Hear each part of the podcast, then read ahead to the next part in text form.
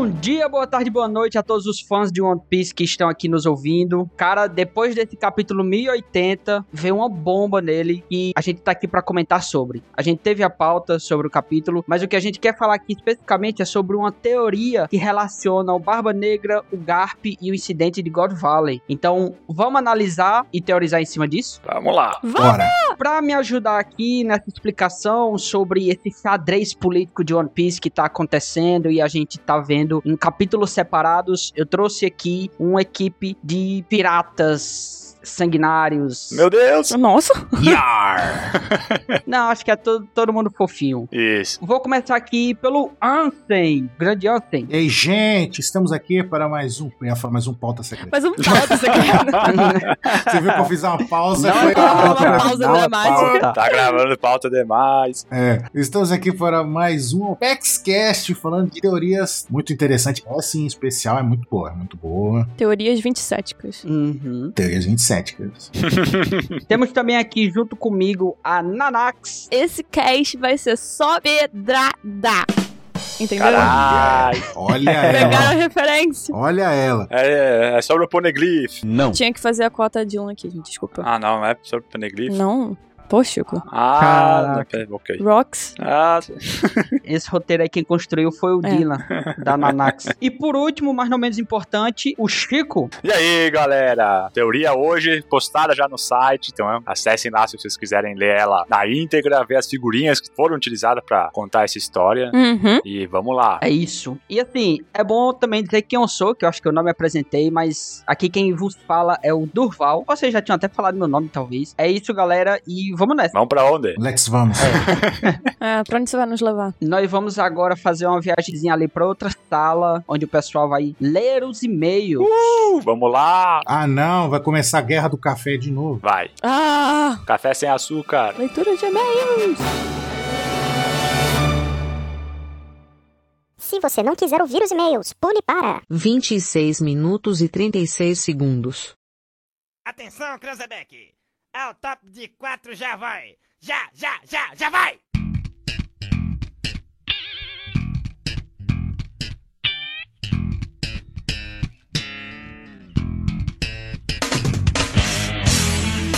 E aí, galerinha, sejam bem-vindos a mais uma leitura de e-mails aqui da nossa querida OpexCast. Eu sou o Chico, nós saímos lá da salinha da gravação do cast e vim aqui eu e o Durval. Vamos lá, Durval. Isso aí. E aí, galera, como é que vocês estão? O Ansem e a Nanax ficaram ali. Quiseram vir, não, É. mandaram a gente levar o café deles. Olha só. Eles estão lá lendo a pauta porque eles não leram, não estudaram, né? Agora eles estão lá fazendo o dever de casa. Tudo bem.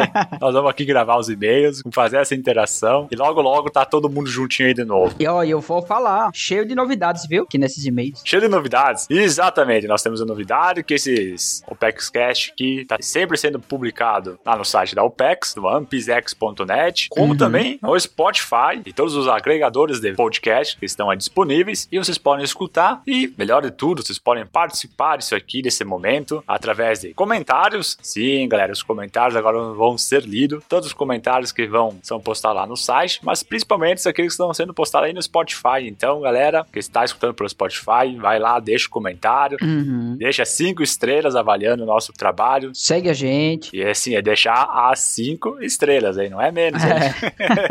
É isso aí. Vai lá, deixa a avaliação, cinco estrelas, aquele apoio importante pra nós. E deixe seu comentário, porque ele é muito importante e agora também vai fazer parte aqui da nossa leitura de e-mails. Durval, Opa. porque assim é muito bom de fazer quando você tá com os amigos, você tá num momento de confraternização. Que local tu sugeriria pra ser um encontro maneiro que nem esse, assim, pudesse acontecer num local físico? Me diga aí. Cara, tem um local que, assim, eu tenho muita vontade de ir, de verdade. Quero muito ir. Quando eu for em São Paulo, sem dúvida, sem dúvida, sem dúvida, eu vou passar lá, porque é, assim, é um local maravilhoso pra quem é fã de One Piece. É incrível. Sério mesmo, diga-me, conta-me mais. Eu tô falando do Jolly Roger Burger, cara. Opa, esse lugar é muito bom, esse lugar é muito famoso, esse lugar eu acho que é especial demais aqui pra todo fã de One Piece, principalmente nós aqui da OPEX, né? Que temos uma certa história dentro desse local da Jolly Roger. Exatamente. Se você mora em São Paulo, lá na Vila Mariana, na rua Maracaju, número 20, é a localização da Jolly Roger Burger. Ela é uma hamburgueria temática de One Piece. Então tudo é voltado a One Piece. Desde a entrada, toda a decoração, a comida e até o banheiro é tudo tema de One Piece, cara. Lá é lindo demais. E assim, né, vale lembrar que no cast passado, o último que foi publicado, nós recebemos uma carta. Não. Uma carta, um e-mail de um fã aqui de One Piece. É, eu, eu sou muito velho, gente.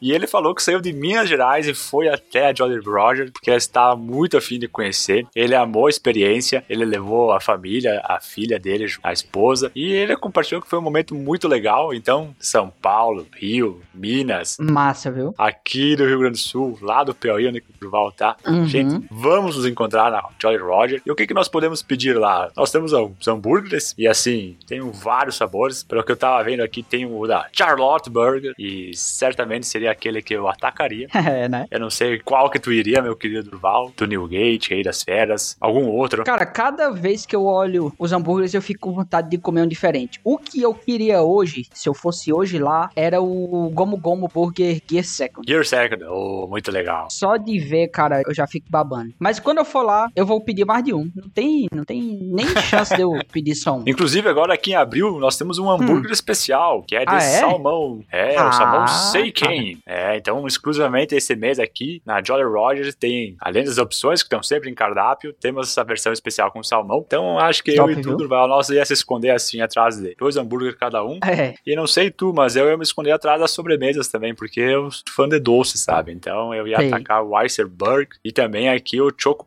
Porque, meu Deus, pelas imagens já me deu fome. Imagina estando no local, ambiente, cheirinho, comida boa, amigos. Meu Deus do céu, uma aventura. Cara, demais, demais. Ó, e além disso, a gente tem também opções vegetarianas, a gente tem carnes defumadas e a gente tem também drinks autorais. Tudo na Opa. temática de One Piece. E é isso aí então, galera. Vamos encontrar na Jolly Roger. Tá aí uma bela opção pra aquele fã de One Piece que tá com a fominha, que sempre dá a fominha, e que tá afim assim de discutir com os amigos sobre o One Piece. Exato. Vejam também no Instagram jollyroger.burger, que lá é onde vocês vão ver as promoções do dia, vocês vão poder ver cada um dos pratos e vão ver também como é o ambiente por lá. Tem várias fotos, eles ficam postando stories. Pode ter certeza, vocês vão começar a comer os pratos que tem lá com os olhos, só vendo as fotos. Maravilha, então Jolly Roger é a opção e também o que é a opção é sempre mandar e-mail e comentários que nós vamos agora fazer essa interação maravilhosa com você fã do One Piece. E hoje, né, Durval, como tu já tinha comentado, nós vamos Uhum. fazer um pouquinho diferente. Na verdade, não é que vamos fazer um pouquinho diferente, nós vamos fazer uma mudança drástica. É verdade. A partir de hoje, nós também vamos começar a trazer os comentários lá do Spotify, aqui para nossa leitura, para ter, né, mais um meio de comunicação, mais um jeito de nós ter esse contato. Então, nós vamos começar com a mensagem do Bruno, que diz si- simplesmente assim: agora, além da abertura com leitura de e-mails, vai ter um pré-abertura com leitura de comentários. Aí está, Bruno. Exatamente. é isso, cara. Seu pedido é uma ordem. Então,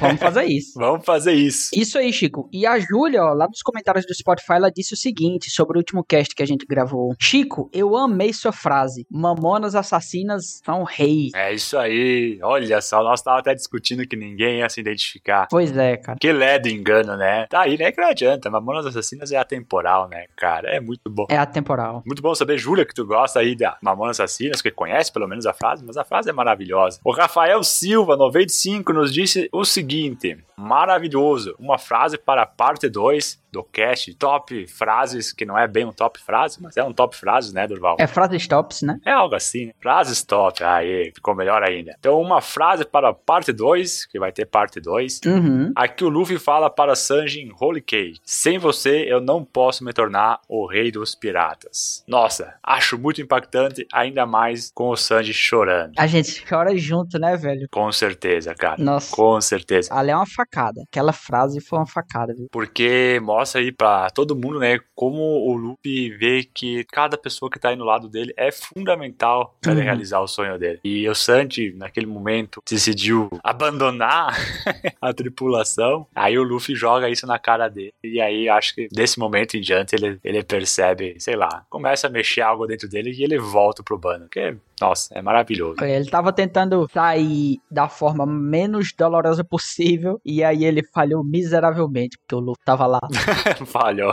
Nossa, o Luffy deu um choque de realidade nele que, meu Deus do céu. Pois é. O último recurso, o único recurso, foi chorar, né? Tinha que fazer. Bela frase. E chorar escondido, né? Do pessoal que tava lá. Pois é. E aí, pra finalizar os comentários, o João Pedro fala o seguinte: muito bom a produção do cast. A melhor frase pra mim é a do Dr. Hironoki. Concordo. Eu concordei com várias lá, né? Ela é capaz de tocar o coração de qualquer um que tenha ou não o contexto de One Piece, pois todos já perdemos alguém na vida. Ah, verdade. Pois é, né? Se chegar a dizer isso pra alguém que não conhece nada assim do One Piece, certamente a pessoa vai ser tocada, né? Uhum. Porque é uma frase muito linda. É. E, de fato, é uma verdade, né? Se a pessoa vive na nossa memória, ela vive, né? Ela vive. Se a outra frase ali foi uma facada no coração, essa aqui é um acalento. É verdade, com certeza. É muito bom você enxergar a vida dessa forma, como uma lembrança daqueles que foram, mas que ainda vivem. Nossa, lindo, lindo. Muito bom aquele cast. Muito obrigado pelos comentários, pessoal. Certamente motiva fazer a parte 2, porque assim, Uhum. com vocês comentando, revém tudo aquilo que a gente discutiu no cast e a gente volta a sentir as emoções, né? Porque é, são frases que no contexto do One Piece, assim, são maravilhosas, mas quando a gente traz para o nosso contexto, a nossa vida, o quanto elas podem impactar, essa interação aqui que a gente faz agora, ela é muito válida para esse momento. Então, obrigado, obrigado pelos comentários, por nos permitir viver isso aqui. Uhum. E vamos que vamos. Agora os comentários estão aqui, mas também os e-mails, tá, gente? Continua mandando os e-mails para contato@pizex.com.br. Até porque os comentários do Spotify têm um limite de caracteres, né? Então, para coisas mais Isso. elaboradas, os e-mails ainda estão abertos e sintam-se à vontade para escrever mesmo nos e-mails, tá? Escrever É isso bastante. aí. Pode mandar. E foi o que o Iago Brasil acabou de fazer aqui conosco, hein, Durval? Acho que ele É isso. ele mandou aqui um e-mail. Com vários pontos sobre a jornada dele, né? Acompanhando o One Piece. E aí vamos para o que ele nos compartilha. Olá, pessoal da UPEX, tudo bem com vocês? Tudo certo. Tudo maravilhoso. Me chamo Iago Brasil, sou estudante de física aqui na UFRN. Conhece Oh. essa universidade, Durval? Rapaz, eu conheço um pouquinho, cara. Fiz engenharia lá. Olha só. Olha só. Ele compartilha aí que tem 26 anos e é de Natal, Rio Grande do Norte. Ah, muito legal. Natal é um lugar top demais. Cidade bacana, né? Sonho de conhecer. hein? Queria mandar esse e-mail para falar um pouco da minha trajetória acompanhando vocês e agradecer pela experiência única que vocês me proporcionam. E aproveitar também para mandar uma fanart. Meu Deus, temos fanart, meu querido Durval. Temos fanart e, e tá boa, viu? Gostei. Tá boa. Fanart nós também adoramos. Vamos já falar um pouquinho sobre ela, mas ela também tá aqui nos anexos do post, tá? No site. Então você pode ir lá e dar uma olhadinha na que o Iago mandou. Isso aí. Iago diz assim, ó, um negócio agora meio assim, tu já vai refutar, que ele tá dizendo assim, ó, desculpa o e-mail tão grande. Não tem desculpa, cara. Tá tudo certo, tá tudo certinho. Porque ele falou que escreveu bastante pra dar um agradecimento apropriado e dar um contexto. Acho que é o contexto aqui. Vamos ver o que se é da fanart ou do que mais é. Uhum. Ele compartilha aqui. Eu relutei muito pra começar a ver One Piece. Gente entende, cara. É, Às vezes o pessoal chega assim, ah, é a história do pirata que estica não é tão boa. Ou então mais de mil capítulos, né? Mais de mil capítulos, é. Aí enfiam essas coisas na nossa cabeça e a gente fica relutando. Não tem problema, em algum momento a gente dá um passo e aí se apaixona. Uhum. E aí ele falou assim, na verdade ele demorou muito pra entrar no mundo dos animes, pois tinha preconceito devido à sexualização das obras. É um ponto assim, bem, bem importante. É um problema. Fato, tem muito disso. Se ele dizer que não. Continuando aqui, ele fala: como eu estava fora, só me chegava as toxicidades. E elas são horríveis. É um belo ponto. Então passei muitos anos afastado desse mundo otaku. Até me apresentar em Full Metal Alchemist Brotherhood. E percebi o quão incrível pode ser um roteiro de um anime. Pois é. É impressionante quanta gente que começa por Full Metal, cara. É. Que assim, que obrazinha top, cara. É curta, é bem roteirizada, né? Isso, os personagens são cativantes. É bom. Realmente é um bom começo. Nesse momento percebi que estava perdendo a chance de conhecer histórias maravilhosas por causa do meu preconceito. Depois disso, o portão dos animes se abriu. Mas ainda assim, demorei para ver One Piece, devido ao tamanho gigantesco e também por saber das piadas envolvendo o Sanji. Jamais pensei que iria ver esse anime. Mas o meu melhor amigo recomendou muita obra, fez uma boa propaganda e dei uma chance. Aê, palmas pro melhor amigo. Pô, diz o nome desse cara aí, porque é um herói, é um herói. É, herói. Confesso que não imaginei que me emocionaria tanto ver o anime do Pirata que Estica. É, olha, É. é. eu estava falando. tá enganado. O Me Ajude da Nami em Ace Blue, o Arco do Chopper, o X da Alabasta, o Quero Viver da Robin, o Enterro do Going Mary, tantos outros momentos marcantes que tornam essa obra única. Cara, agora ele veio combo aqui, hein, Iago? Foi, viu? Veio com combo. Esse é o Me Ajude da Nami. É outro momento uau, né, cara? Uhum. Pô, o cara percebe ali, não, isso não é a história do pirata que estica. É do Luffy sendo o cara foda que ele é. E aí tem todo o resto, né? Ah, que nem aqui o arco do Chopper vem a frase, né, que tanto emocionou. Uhum. É, e nós estávamos comentando até agora. Continuando aqui, o Iago diz: todos os temas, discussões e críticas sociais que esse anime traz é algo impressionante. Assisti junto desse amigo até Dressrosa. E eu estava mais que viciado. É um caminho sem volta. E o Iago continua. Infelizmente, acabei me afastando desse amigo e não tinha mais com quem conversar sobre teorias da obra sem tomar spoiler. Hum. Pois eu não estava acompanhando a história junto da comunidade. Não dava pra pesquisar nada no Google sem tomar um spoiler gigante. É, realmente. É muito triste. É difícil, é difícil. Ai. E olha que a comunidade do Piece por um tempo foi muito assim, certinha com a questão do spoiler. Mas ultimamente chutaram o balde, hein? Pois é. Mas vamos lá. Por esse e outros motivos pessoais, acabei passando um tempo sem assistir. Mas depois, quando decidi voltar, eu lembrei do site que esse meu amigo baixava os episódios e me mostrava as histórias de capa. Um tal de One Piece X. Olha só, Clã. Opa, esse é bom. Esse aí é top. Abrindo o site, vi que vocês tinham um podcast caçando os primeiros episódios. Deu pra perceber pelos títulos que foram lançados na época de Dress Rosa. Olha só. É, isso aí. Eu não acredito em destino, mas isso foi perfeito demais. Eu não tinha mais com quem comentar e nessa hora descubro um programa de pessoas debatendo a obra exatamente onde eu estava. Olha só que maravilha. E isso é, é incrível porque os podcasts eram feitos em cima do mangá. Mas se tu Uhum. seguir ali, né, a ordem, como tu fez, top, maravilhoso. Fica certinho com o que foi dito no anime também. Muito bom, muito bom. Então eu tive uma experiência maravilhosa, ele continua. Pois pude assistir o anime como se estivesse acompanhando as discussões da comunidade na época. Vivi as teorias e especulações que vocês tiveram lendo o mangá no lançamento. Ah, olha que legal, cara. Isso é muito bom. Eu assistia o anime e ouvi o podcast sempre que dava. Fiz isso até metade de um ano, quando o Zoro descobre a vontade das Smiles.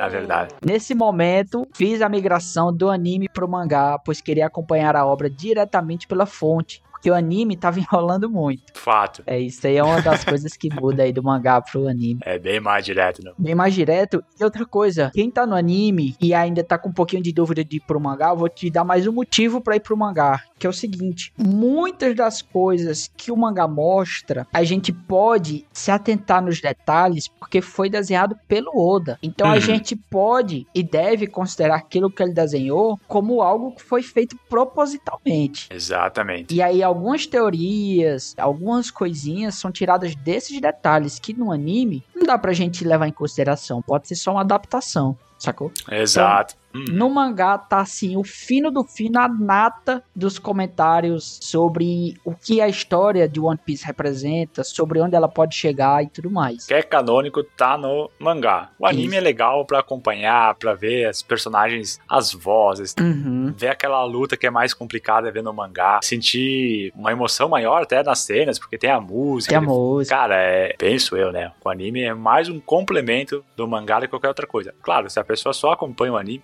vai ter uma puta experiência. Também. Não. Ah, sem dúvida.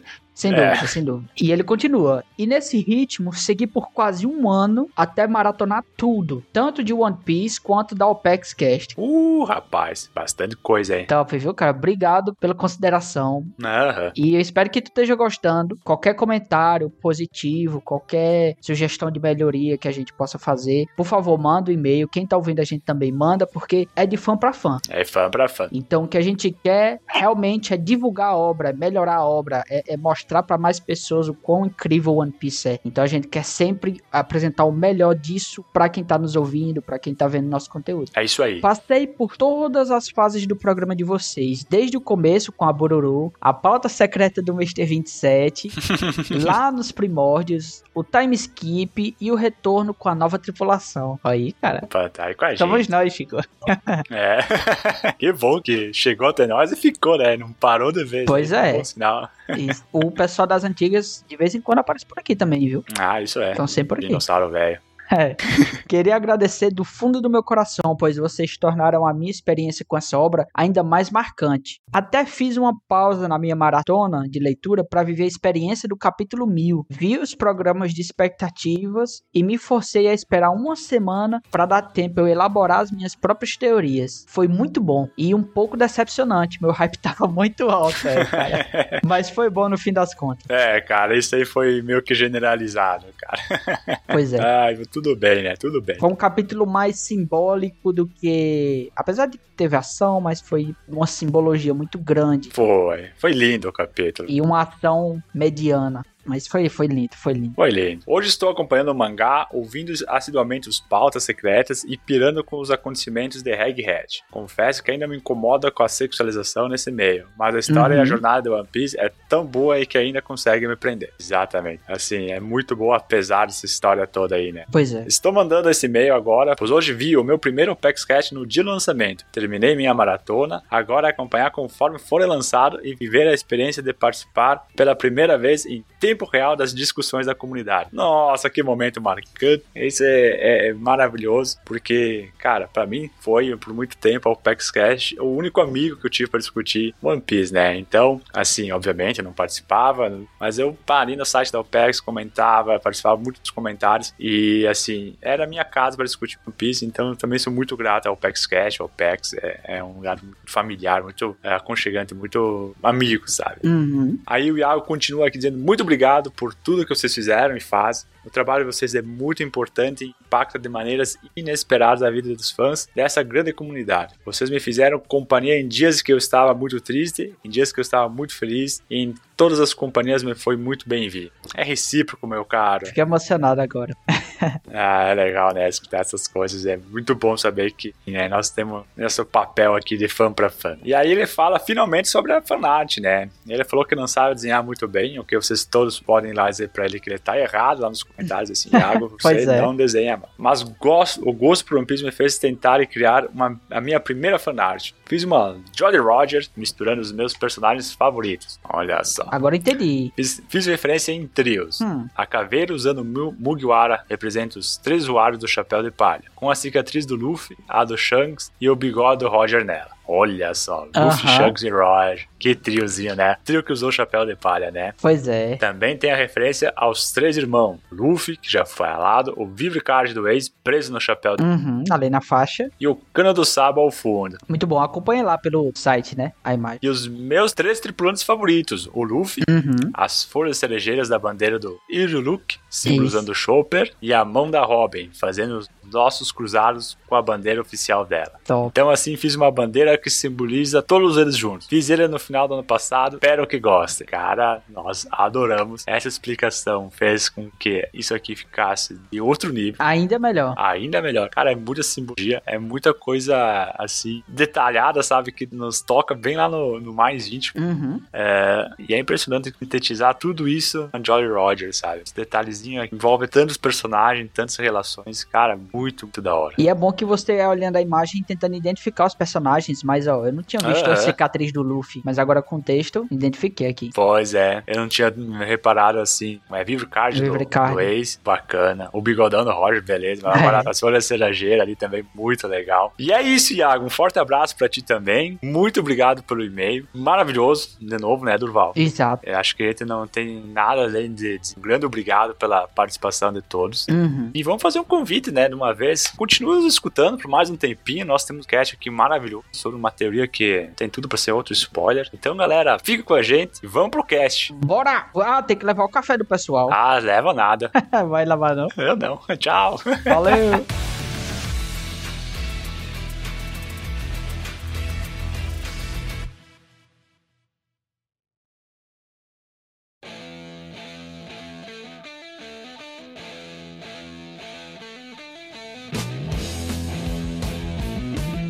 Bom, e voltando desses e-mails, sem mais enrolação, vamos começar a conversar sobre essa teoria. E para começar isso, a gente vai falar sobre a relação entre Barba Negra e Garp. Meu Deus, esses caras conseguem ser relacionados, Duval. Conseguem, principalmente no último capítulo, tá? Então, assim, pessoal, a maior parte das informações aqui são relacionadas a capítulos que já apareceram até no anime. Porém, por conta do capítulo 1080, que foi o estopim pra gente conversar sobre isso, tem spoilers. Então, pra quem quiser primeiro ler o capítulo pra depois voltar aqui, fica à vontade. Mas eu garanto que tem muita coisa interessante aqui que a gente vai discutir, tá? Então, se vocês não se importam tanto assim com spoiler, eu garanto que vale a pena. Bom, se você se importa com spoiler, na verdade, nem escutem muito esse cast aqui, que provavelmente a teoria vai ser confirmada. E é um spoilerzão, né? Então, o marketing do Chico. nem escutem. Pois é, pois é. Agora, se vocês gostam de spoiler, fiquem aí. E aí eu, eu fico puto com spoiler, e aí me colocaram como host desse cast aqui sobre um spoiler, né? Spoiler a longo prazo, essa teoria aqui que. É, meu, é, vai ter conformando que vai ser assim, cara. É Se spoiler acostuma. até o final do One Piece. Exatamente. É, Por mais 10 anos é spoiler. é isso, né? Então vamos lá. Bom, todo mundo sabe, quem não sabe vai ser lembrado agora, que o Kobe ele foi sequestrado lá em Amazon Lily no capítulo 1059. Uhum. Só que o motivo desse sequestro não tinha sido revelado até agora. Só que qual foi o motivo? O Tite, o Barba Negra, ele planeja usar o Kobe como uma moeda de troca para negociar com o governo mundial. E para que é que ele tá fazendo isso? Ele tá fazendo isso com o objetivo de tornar a ilha de Hashinosu, que é onde ele tá, aquela ilha que tem uma caveirona, um prédiozão em forma de caveira, de pedra, A Ilha dos Piratas. a ilha dos piratas, onde só tem criminoso, é tipo Mocktown 2.0, tá ligado? Da Deep Web. Tô ligado. É, Mocktown é a cidade e Hashinosu é toda a ilha nessa bagaceira. E aí o que é que o Tite quer? Ele quer que essa ilha seja reconhecida como um país e ainda seja filiada ao governo mundial. Ele não quer nada, Bem audacioso, hein? É pouco exigente, né? Uhum. não é? Ele quer transformar uma ilha cheia de pirata, cheia das piores coisas que você possa Uhum. imaginar, num lugar que tenha lá no Reverie. Olha só, gente. Pois é. Esse cara, ele é ambicioso. Nossa senhora. Aí imagina o Tite chegando no Reverie, né? E o rei é um Impol. é simples assim. E o rei é um Yonkou, olha só, nível. É. Caraca. Então, mas, aí que a gente até comentou no pauta. Uhum. Mas não é estranho ele querer virar, tipo, entre aspas, um subordinado do governo mundial e a ambição dele? Sim, é muito raso, né, pra ele. É tipo, ah, não, eu quero virar um rei. Porra! Sonhozinho bah, pequeno esse aí, Titi. Vamos. É. É, exatamente. Mas como a gente sempre fala que ele, ele é um pilantra, ele sempre tá com as estratégias, então a gente falou, não, não pode ser só isso. Exato, Uhum. exato. E é disso que a gente vai discutir aqui. Isso aí. Porque não é um negócio tão raso assim, né? Uhum. E que moral do Kobe, né? Porque assim, o Kobe nos primeiros capítulos, quando apareceu, era um menininho covarde, tinha medo de enfrentar a Álvida. Não era ninguém. Pois é. E agora virou moeda de troca pra uma ambição gigantesca Uhum. dessa do Tite. É, é interessante até ver como o Tite reconhece no, no Kobe o grande marinheiro que ele se tornou. Sim, é muito interessante agora que você falou, Chico, porque a gente tem como parâmetro a guerra dos melhores agora nesse momento em Egghead. Se a gente comparar o salto que os dois personagens deram e como eles estão se Uhum. relacionando agora de forma direta, nossa, incrível. Bem bacana mesmo. Pois é. E por que que a gente entende que o Barba Negra ele não quer ser só o rei dessa ilha, né? Ele quer que se filie e ele quer ser o governante Uhum. dessa ilha. Ele não quer só que se filie e entregar o poder pra alguém. Não, é dele. Só que ele não quer ser só o rei de uma ilha, porque como a gente viu em capítulos como o 440 e o 577, o Barba Negra, ele quer ser também o rei dos piratas. E ele ainda quer ser o protagonista, ele quer protagonizar uma nova era. Então, a ambição dele, no mínimo, tão grande quanto a ambição do Luffy. Ah, ele é maior que a do Luffy, porque o Luffy, Bem maior do que a do Luffy. o Luffy quer ser só o rei dos piratas, não quer ser ninguém, não quer ser um figurão. Não quer ser ninguém importante, né? Não quer ser ninguém importante. Exatamente, o Luffy a gente nem pode chegar pra ele e falar, nossa, ele é um cara ambicioso. Porque ele faz só o que ele tem que fazer pra alcançar o objetivo dele, e o objetivo dele nem é, assim, por ser o maior, que a gente não sabe qual é o grande sonho do Luffy, né? Isso. A gente ainda tá aí pra descobrir. Mas o objetivo maior dele é o quê? Se tornar rei dos piratas. E por que ele quer isso? Por causa da liberdade. Então ele é meio que tem uma Uhum. ambição por liberdade. Isso, sabe, não se encaixa muito nessa questão de tipo, ganância, ambicioso. Aqui o Tite já é outro nível horrível, sabe? Parece que ele quer engolir tudo à volta dele. Literalmente com um buraco negro. É, gostei aí, viu, Nanak, É, literalmente com um buraco negro. Eu Gostei sem engolir aí. do jogo de palavras. Aham, é. É. é. Peguei a referência. Sabe a fala do narrador no começo do One Piece? Hum, Fama, riqueza e poder? Sim. É exatamente isso que o Barba Negra quer. É isso aí. exatamente. Ele quer ser famoso, tá, já tá. Exatamente. Ah, Ele quer riqueza e tá conseguindo. Porque aquela ilha lá, o tesouro, e agora tá atrás do poder absoluto, né? Uhum. então tu tá dizendo que as três pessoas que vivem nele, uma quer fama, uma quer riqueza e outra quer poder. Olha ele, ó. Acho que vamos voltar pra teoria original. Não vamos desviar o foco das teorias aqui, ó.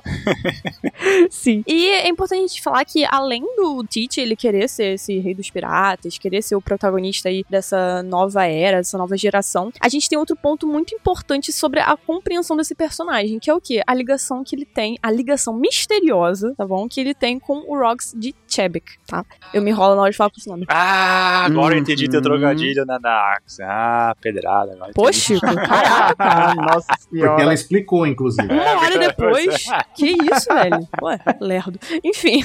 Ô, porra. Gente, sim, por incrível que pareça, eu até acho que na live do última pauta secreta eu falei que eu era poser, porque eu fui descobrir essa informação muito recentemente. Mas sim, o Barba Negra tem uma ligação Hum. literalmente direta com o Chebek. A gente sabe disso porque, além dos dois serem D, né? Então a gente fica até pensando às vezes se Uhum. o Tite tem uma ligação assim sanguínea com o Chebek. Tem gente que teoriza sobre isso. Eu não acho que seja. Será? Não acho que seja. O filho dele? Tomara que não. O netinho dele? Não, também não. Tomara que não. Enfim, O filho dele. Filho do Shebeck é o Shanks. se for pra ser o Shanks, eu acho até mais sensato do que o Barba Negra. Barba Negra eu acho que tem mais essa ligação só do Di e em relação à ambição dos dois. Por quê? Assim como o Barba Negra, o Oda deixou bem claro que o Chebek ele não queria ser só, ah, sei lá, um rei dos piratas, um Yonko. Ele queria ser o rei do mundo. É literalmente essa expressão que ele Uhum. utilizou pra descrever o personagem, o rei do mundo. E a gente consegue ver um pouco disso no Tite também. E outra ligação direta entre os dois é que um dos navios, porque tem vários navios, né? Hum. vários comandantes e tudo mais. Um dos navios do Barba Negra, que se eu não me engano deve ser o principal, se chama Sabre de Chebek, em português. Sabre de Chebek. E essa informação ela foi revelada pra gente inicialmente no Vivecard e depois a gente viu ela de novo lá na primeira edição do Road to Lost Tale, que tá disponível lá no site. É uma edição muito bonita Que é essa que é que vale, né? e é essa que vale, exatamente. Porque a do Vivecard, foda-se, né? Porque Vivecard é. É, Vivecard a gente sabe que não é feito ali pelo Oda. Se bem que a do Vivre Card é uma informação muito relevante pra ela tá errada, tá ligado? Por quê? Porque dá o nome do navio do cara, o mesmo nome de um dos personagens mais relevantes na história de One Piece, o Vivre Card não podia estar errado desse tanto, né? Eu acho. Ah, mas o Vivecard não pode considerar pra fazer teoria, não. É, exatamente. Pessoas já quebraram a cara por causa disso. Beleza. É, tem muita coisa que o Vivecard ele tem informação errada de propósito. Exatamente. E como o Road to Lost Tale veio justamente naquela pausa que o, o Oda deu, né? Por causa do novo arco e tudo mais, a gente Uhum. confia muito no Road to Lost Tale porque foi meio que feito pelos editores do Oda. Então são pessoas ali, não são Uhum. terciários, assim, como a gente pode dizer. E no Road to Lost Tale, na edição 1, o Barba Negra também foi descrito como aquele que meio que herda a vontade do Chebek. Então a gente tem aí o Uhum. Luffy herdando a vontade do Roger, o Ace herdando a vontade do Barba Branca, ali depois o Sabo herdando a vontade do Ace. Nessa história a gente também tem o Barba Negra herdando a vontade do próprio Chebek. Interessante isso aí. Muito bom isso aí. Uma coisa que isso me faz pensar é o seguinte: Hum, o Luffy, a gente já viu que ele meio que herdou sim. de certa forma, a vontade do Joy Boy, certo? Que foi uma pessoa que existiu anteriormente. Uhum. Então, faz sentido pensar que o antagonista, eu acho que o principal antagonista do Luffy também tem herdado a vontade de um personagem histórico também. Sim. Entendeu? Porque o Teach, ele desde o começo sempre teve esse antagonismo com o Luffy. Em tudo, né? É só lembrar daquela cena clássica deles comendo e um dizendo exatamente o contrário do outro. Uhum. Ali é, é uma das pistas mais claras que tem, mas ao mesmo tempo eles têm ambições semelhantes. Então são caras que eles foram criados para serem para andar juntos, Uhum. mas serem totalmente um contrário do outro. Então, pra mim isso é um dos pontos que me faz acreditar que essa vontade do Shebeck seja uma vontade herdada com uma força maior do que simplesmente uma inspiração pra ele, sabe? O Shebeck talvez não seja só uma inspiração pro Teach. Talvez ele tenha herdado uma vontade tão forte como o do Luffy herdou a do Joy Boy. Exatamente, Durval, você falou, ó, certíssimo. E, como a gente tava falando, sobre essa coisa do Barba Negra, ele querer se tornar o rei do mundo, como é que ele vai atingir essa meta, né? Essas pequenas peças que a gente tá vendo recentemente, inclusive no capítulo 1080, sobre filiar Ratinoso ao governo mundial, pode ser um dos passos desse grande plano que ele tem. Então, não seria só, ai, o sonho máximo dele. Não. É só uma pequena peça no quebra-cabeça que ele tá formando aos poucos, certo? Uhum, é um degrau. Exatamente, um degrau. Então, essa criação de um reino, certo? O Barba Negra estando ali envolvido diretamente com o governo mundial, tendo seus direitos reconhecidos como rei, pode deixar ele cada vez mais perto de figuras como, por exemplo, os Goroseis. Pode deixar ele diretamente ligado ali a Marijose, que é a, a Terra Sagrada, né? Então ele já começa a estar lá, literalmente lá dentro, naquele meio ali. Uhum. E vale lembrar que a gente viu uma coisa parecida feita pelo personagem lá em Peldal, né? Que ele literalmente se tornou Chichibukai, entregou o Ace pra Marinha, ocorreu a guerra de Marineford pra ele conseguir atingir ali em Peldal e liberar aqueles carcineiros, o que viria a ser a tripulação dele, né? A tripulação do Barba Negra. Uhum. Sabe o que eu acho maluco aqui? Que, assim, né, para e pensa, voltando um pouquinho aqui, o Durval tava falando da história do Luffy e a história do Teach serem parecidas, assim, né? Uhum. É que o Barba Negra tem tudo planejado, passo por Tem. passo, sabe? Uhum. E o Luffy É não isso. tem nada planejado, só vai. A única coisa que motiva os dois a se movimentarem é a mesma ambição, assim, bem entre aspas, a mesma ambição. Mas enfim, essa é a questão Sim. de ser o rei dos piratas. E é engraçado que o Luffy, por exemplo, ele nunca quis se encontrar com o Gorosei, mas tem um Gorosei no encontro dele, né? Já o Tite tá se planejando se tornar o rei do mundo pra de repente ter acesso a um Gorosei agora ali em Marejois. Uhum. Eu acho que é o contrário. Ele quer virar rei lá, essas coisas, pra poder ter acesso ao Gorosei, pra ir virar o rei do mundo. Uhum. Sim, mas é exatamente isso. O Luffy não tem essa intenção de se encontrar com o Gorosei. Ele caga. Mas tem um Gorosei e ainda buscar ele, lutar contra ele em Egghead. Uhum. E o Tite que quer, não, tem que fazer um plano. Eu não sei nem se o Luffy sabe o que é um Gorosei, Pois é. pra ser sincero. não é? É só explicar assim, aí o Luffy entende. Luffy, Gorosei é aqueles idiota de capacete mais chato ainda. Aí o Luffy, beleza. Aquele que tu deu um soco. Literalmente isso. Então, É. ele, ah, lembro. Então, imagina um cara que é mais chato que eles e é mais poderoso, o Luffy. Eu odeio esses caras. É isso aí, é isso aí. Vai ser tipo isso. Mas é aí que tá, tipo assim, o Luffy se tornou Yonko, o Barba Negra se Uhum. tornou Yonko. Tu, olha só tudo que o Barba Negra planejou pra se tornar um Yonko. O Luffy só foi lá, deu um pau no Kaido. só fez isso, né? Só isso. Só isso. Tranquilíssimo. É, não foi um pau, um pau. né? É, não foi bem assim. O, o, o Ansem, ele pulou corda com o Kaido. Ele humilhou o Kaido. Caraca. Mas o Kaido matou o Luffy antes, né? tá, mas mesmo assim, ele pulou corda com o Kaido. Só faltava dançar polidense.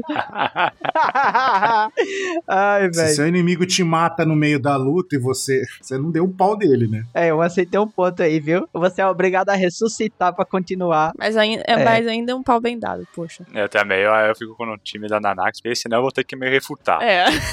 Não, ele venceu o Kaido. Aí, beleza, a gente concorda. Agora, deu um pau, não foi custoso. Foi, foi custoso. Tudo bem, Ansi. E aí então tu que assim, assim, acaba acontecendo as coisas, um de um jeito totalmente aleatório e o outro de um jeito totalmente planejado. Premeditado. E aí eles vão se encontrar aí, né? Eles vão se encontrar no momento porque vai ter um conflito de interesse em um momento que não tem mais como cada um ficar no seu lado. Tanto, tanto que já teve um conflito, né? Ali na Guerra dos Melhores. Sim. Nossa, muito boa analogia, Chico. Adorei. Enfim, mas voltando à teoria principal, é sobre aqui o, a questão do Barba Negra ele querer ser o rei do mundo e também querer se, de alguma forma, se ligar ali ao governo mundial pra ter acesso a locais restritos, uma coisa mais, assim, misteriosa. A gente tem que pensar um pouco, mas por que, que ele tá fazendo isso tudo? Do que, que ele tá atrás? Qual é o objetivo final, final dele? E essa resposta a gente pode encontrar num incidente aí na história de One Piece que muita gente especula sobre o que é, que é o incidente de God Valley. Exato. O objetivo do Barba Negra pode estar ligado ao Chebek e ao que aconteceu lá em God Valley, que ninguém sabe o que aconteceu. Mas a gente vai comentar um pouquinho aqui, porque estamos falando sobre uma teoria. Então, gente, uma recapitulação. O incidente de God Valley foi aquilo que aconteceu na história há 38 anos atrás. Isso. Certo? Que foi onde os piratas Rocks encontraram o seu fim, porque eles foram lá e deram de cara com o Roger e o Garp. Só dois caras fracos aí. Uhum. É, fraquíssimos, né? Dá pra dizer que o Roger e o Garp deram um pau.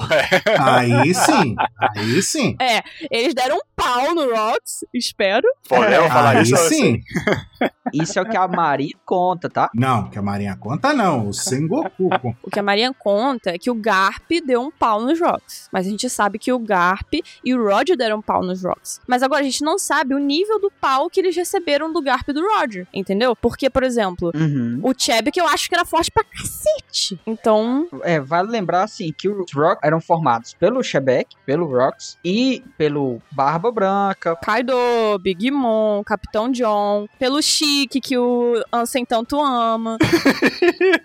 Vamos colocar aqui nos devido termo. Ó. Foi formado, formado pelo, pelo Newgate, a Charlotte Lily. pelo Kaido. Como é que é o nome do o cara do Machado lá? Morgan do Machado. Não. Morre. Não, não, não. Machado de Prata. É, esse cara aí, um cara do Machado de Prata. Aí pelo novato, o cara bem fraquinho, o tal de Kaido aí e tal. Pelo Chique, Leão Pois é. E o John. É, então, estamos falando de personagens relevantes, né? E o Oshoku. E o Oshoku, sim. Pirata John. E a mãe do filho do Barba Branca, né? Buckingham Stussy.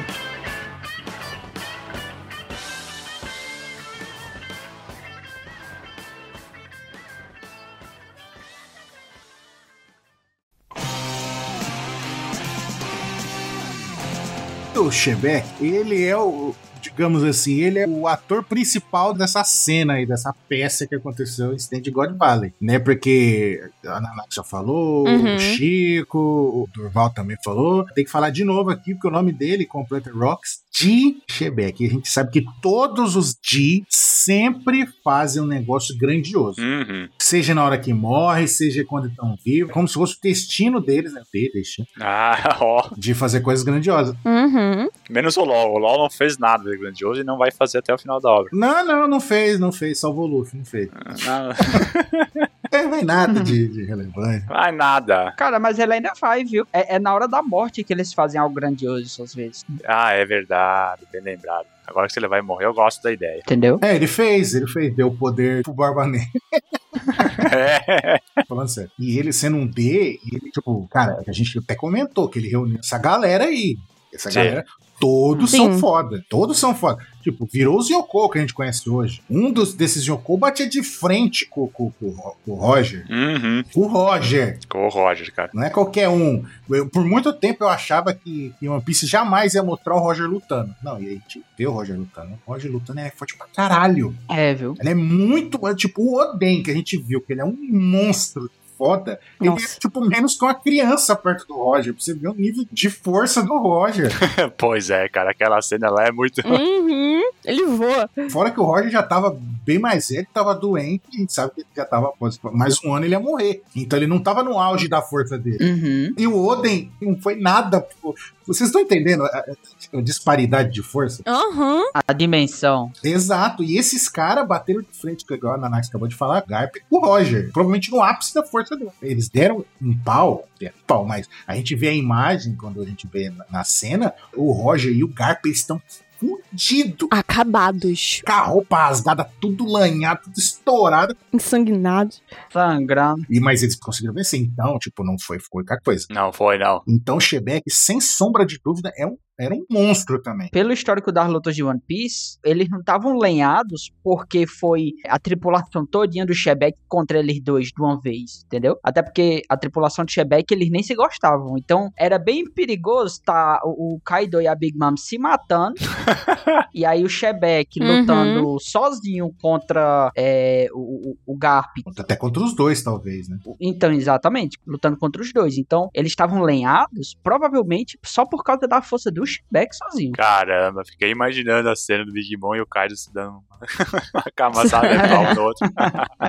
Muito Amo. bom. Aí queria mais deles. Não, mas a Big Mom eu gostava do cara. Eu também acho que não. Óbvio. Ela tratava ele como um irmãozinho mais novo. Porque quando a gente viu no micro, ínfimo e ridiculamente insignificante flashback do Kaido, que ela tratava ele igual tipo um irmãozinho mais novo. Não, vamos lá, vamos lá, vamos lá, vamos fazer um negócio da hora. Hum. É, pois é. Irmãozinho, exatamente. E segundo Sengoku, ele comenta isso no capítulo 957, ele fala que o Shebek era conhecido pela força absurda, né? Já listou aqui, né? O feito do cara, né? Sim. bater de frente com esses monstros, e o tanto que ele era hediondo e cruel, porque ele não era só tipo, ah, um cara foda que faz, não, não. Tipo, talvez seja tão ruim, se não for pior que os Tenryubito, assim, tá ligado? De, de maldade. Uhum. E ele também era conhecido como o cara que conhece os tabus do mundo, quebrou, né, os tabus do mundo, né, essas coisas. Então, tipo, mano, e que esses tabus, né?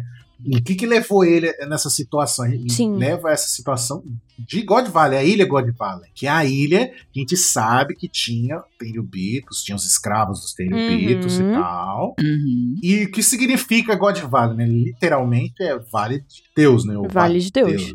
É, coisas assim. E, como a gente sabe também, que os Tenryubito, né, os- em português, né, os dragões celestiais, eles se consideram deuses, tanto que eles Uhum. demonizam literalmente os T. Falam que eles, os T de demônio, né? Falam que são ruins, são Que são os inimigos naturais dos deuses. Exato. Os D são tipo um bicho papão pro, pros Tenryubito, tá ligado? Uhum. Ah, meu Deus, eles vão vir, vão matar você, eles são maus, eles são os demônios, não sei o quê. E enquanto nós somos deuses bonzinhos, papagaiada, né?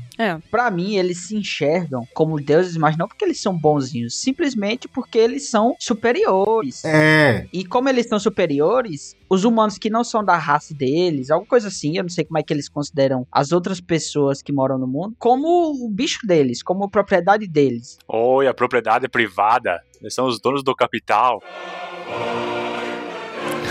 Ê, Chico.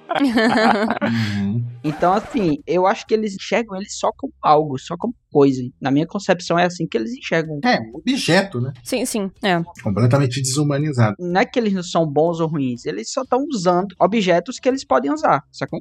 Explorando. Eles, já que eles são deuses, né? Eles podem fazer o que eles quiserem. Uhum, é isso aí. E aí você se pergunta assim, mas por que, que esse lugar tinha Tenryubito se os Tenryubito moram lá em Marijoy? Tanto que acho que é assim, da terra sagrada de Marijoy, né? Uhum. Provavelmente devia ali, devia ser, sei lá, um resort dos Tenryubito.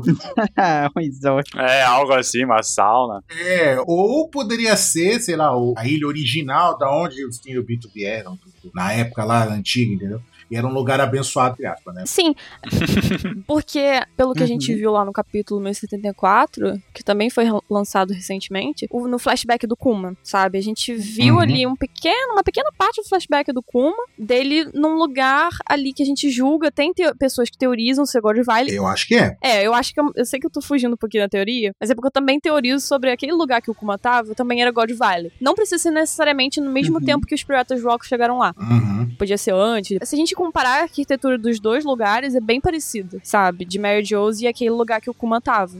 Que poderia ser God Valley. Sim, e fora que tu, nas silhuetas lá da sombra, tudo bem que silhueta com o Oda, né, a gente não É, tem que não. sempre ficar confia pé muito. atrás. É. Mas ali é, tá- é muito específica a silhueta, entendeu? Sim. De um cara que você vê que tipo, tem uma roupinha que parece aquelas roupas de astronauta, os Tenryubito, E o penteado. é, o penteado, Uhum. e você vê o círculozinho em volta como se fosse aquele capacete. Então, tipo, É, é Tenryubito, certeza, certeza. não tem como não ser. E É. é onde que a gente vê Tenryubito? Nessas circunstâncias, né? É, e ele fugiu, ele fugiu. Tipo, ele era um escravo. Uhum. Tipo, os caras estavam querendo bater nele. Outros escravos, né? É, querendo bater nele, porque se ele Pois é. fugiu, os outros escravos iam sofrer a punição também, entendeu? Uhum. Pela, pela, pra- pelo disparate. Então, com certeza devia ser sim. Uhum. Mas isso não explica por que, o Shebeck tava lá. Por que, o Shebeck foi lá, Uhum. né? E a gente sabe que ele queria se tornar o rei do mundo, como você mesmo falou, né? Uhum. E, e- e tem duas coisas que pode ser um motivo dele ter ido lá. A gente vê o do Flamingo, ele comenta: Ah, porque tem o tesouro nacional, né? Que pode mudar o mundo se alguém descobrir. Uhum. Poderia ter escondido originalmente nessa ilha. Tem uma outra figura que a gente conheceu depo- um tempo depois, que provavelmente deveria morar nesse lugar. Inicialmente, né? Vale de Deus. Uhum. Inicial, isso, inicialmente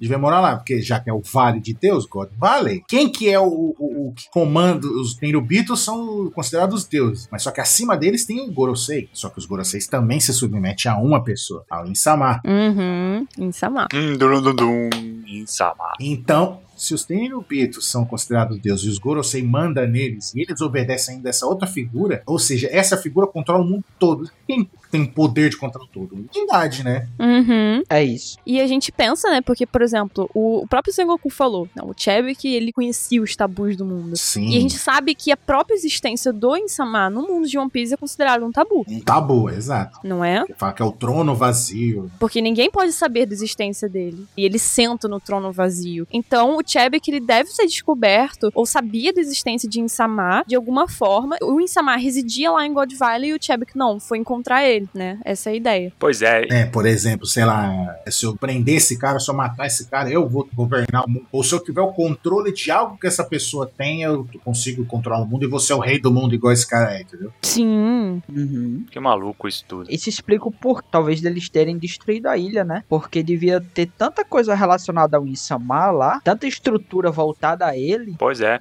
apagaram ela. É, não teria como desfazer a estrutura somente. Para o pessoal pensar, né? Ajudar a pensar.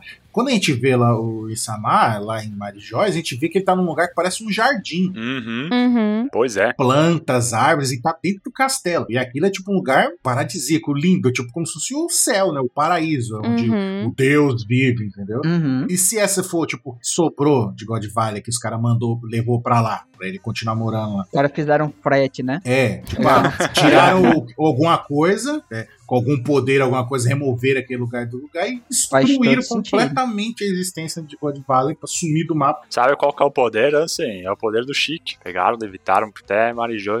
É, né? é isso, gente. Até semana que vem. Falou. acabei com a teoria do Como tirar o lance de bateria? Não, eles não fizeram isso. Hum. Bom, continuando aqui no, depois do desânimo do Ansem. Enfim, né, eu acabei com ele sem querer. Tadinho. Não foi sem querer, tá? foi na maldade, porque eu sou um terrorista, vocês não sabem. Meu Deus. Uhum. Mentira, não sou não. Caraca. Acabei de me queimar com metade do fã. Ó, esse áudio cortado pode te causar problemas, tá, Chico? Pode, cara. Mas eu sou o Terubito que virou amiguinho lá depois da rainha. Otorrime. Isso, então tá tudo certo. No meus guard. Tá bom. E pois bem, Estilo o pai do Flamengo. é, exato. Então, Hum. então nós temos o capitão dos Pirata Rocks, né? Que invadiu God, eh, God Valley, Uhum. tendo como objetivo finalmente alcançar o seu Iman-sama e o Tesouro Nacional, né? Que ambos são tabus. E de fato, né? Nós podíamos pensar que em outro tabu, que seria conhecer a história do século perdido, e eventualmente Uhum. ele saiba também. Mas é interessante que nessa teoria aqui aponta no Iman-sama e no Tesouro Nacional, que são duas coisas que foram assim jogados na obra e nunca mais foram trazidos de volta, sabe? É, a gente sabe nada ainda sobre isso. Pois é, e tá muito ligado ali com o Shebeck também, porque o Shebeck quer controlar o mundo, quer, digamos assim, hoje tirar o lugar do, do, do Isamar, né? Então é, é bem, bem interessante isso ser tratado como um tabu, eh, e não como um mistério, né? Como seria o século perdido. E durante então esse incidente, né? Todo o caos que se tornou local, é possível, né, que tenha tido algum momento, mesmo que parcialmente, uma exposição desses dois grandes segredos do governo mundial. Então, pode ser que devido a esse confronto alguém que estivesse testemunhando, alguém que presenciou, esteve envolvido na batalha, sobreviveu, saiu e, sei lá, de alguma forma compartilhou esse conhecimento para outras pessoas e então ele tem noção do que é o tabu. Convenhamos, né? Tinha muita gente que esteve nessa briga e que tá viva até hoje. Esteve, pelo menos. É, Big Mom, Kaido, próprio Gar. Então, certamente, esses segredos alguém tá sabendo, sabe? Uhum. E a descoberta, então, de uma figura como o Isamar certamente traria um caos gigantesco pro globo, né? Porque, em final, teoricamente, tem lá o trono dos 20 reinos que tá desocupado, ninguém senta lá, porque não tem ninguém superior a ninguém. Uhum. Mas não é o caso, né? Então isso seria verdadeiramente um caos. E a mesma coisa se aplica ao tesouro, né? Que cuja simples existência é capaz de abalar o mundo segundo do Flamengo. Por que disso? É. Aí não sei. Alguém tem uma ideia, uma situação, uma teoria, o que, que pode ser, o que, que não pode ser? É uma arma, eu acho que é uma arma de destruição em massa. Mas pra mim, eu acho que o Tesouro Nacional ficou bem claro que é aquele chapéu de palha grandão. Não, não ficou tão claro assim, não. Pode ser. Mas aí, abalar o mundo, pois é. Não sei como abalaria o mundo. Mas eu acho que pode ser também. A ge- É, É, eu acho que é o chapéu. é porque.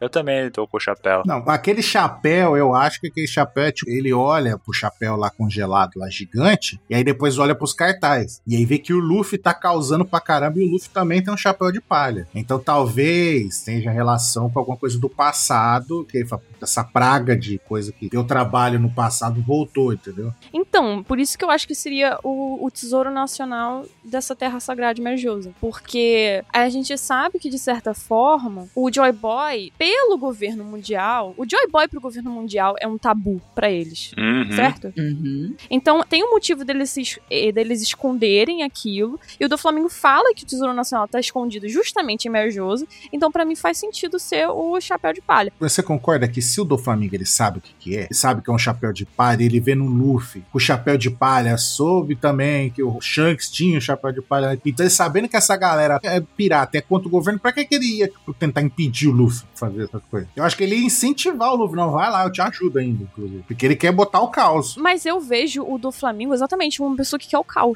entendeu? Eu não acho que ele ia chegar a ajudar alguém. É, ele quer o caos. É, isso aí, sem dúvida. Sabe? Até porque o Luffy, ele tava ameaçando o reino dele, o governo dele, do Flamengo. Ele não ia olhar pro Luffy por causa do chapéu e falar assim: não, vou te ajudar e tal, porque eu sei que esse chapéu vai levar a gente pra uma nova era, vai destruir o governo mundial, entendeu? Eu vejo dessa forma. Mas assim, a gente tem que levar em consideração também que não só tem dois chapéus de palha no mundo. Então, tipo, não necessariamente o do. Flamengo ter visto um chapéu de palha em cima da cabeça do Luffy. Pô, mas o do Flamengo sabe que o Luffy é um D, cara. Então, beleza, mas, tipo, é uma roupa, sacou? É uma roupa. Uma roupa. Mas o Luffy é um D, cara. Ele tá causando com o governo, ele é parente de gente graúda. Sim, sim. E aí, se ele sabe o que que é o Tesouro Nacional, ele sabe que vai abalar o mundo, ele sabe o que significa aquilo. Aí, se ele soubesse que no passado, ele descobriu que no passado teve um cara que era um D, que tinha o poder, que mudou o mundo e não sei o quê, e ele tá vendo o Luffy fazendo a quase que seguindo o mesmo caminho, fala, porra, é esse cara aí, esse cara é descendente do maluco. E aí o, o chapéu de palha é, o último, é a última peça do quebra-cabeça pra sacar isso, seria isso. É por isso, é por isso que eu não acho que é o Chapéu de Palha.